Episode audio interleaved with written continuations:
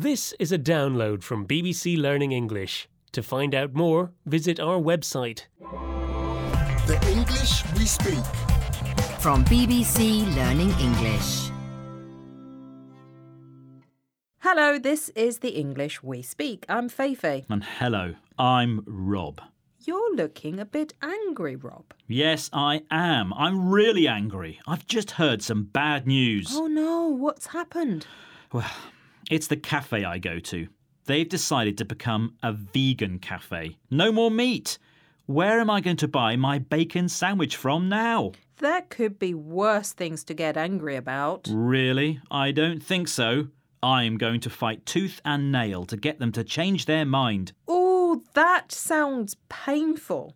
Protesting with your teeth and nails. Of course not, Feifei. When you fight tooth and nail for something, you use a lot of effort and determination to get something you want. You can also do it to stop something happening too. But it's an odd phrase, Rob. Yes, it's a very old English phrase and basically means to use everything you have available to get the outcome you want. Even your teeth and nails. Well, let's hear some examples of people fighting tooth and nail. We're going to fight tooth and nail to stop them building a new motorway going right past our house. After fighting tooth and nail, I finally managed to get the pay rise I felt I deserved.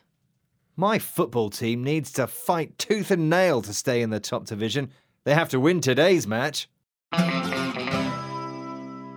You're listening to the English we speak from BBC Learning English, and we're talking about the phrase to fight tooth and nail, which means to use all your efforts and determination to get something you want or to stop something from happening.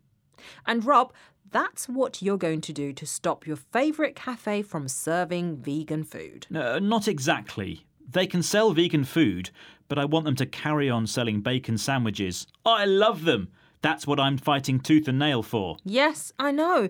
Well, it can't be a vegan cafe if it sells bacon. Right, well, I'm going to organise a petition to get bacon back.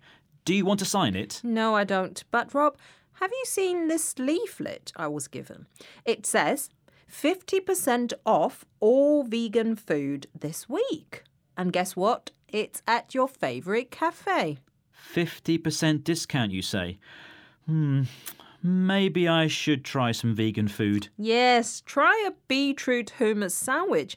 Far healthier and less fattening, Rob. Thanks. I will. Bye. Goodbye. The English we speak. From BBC Learning English.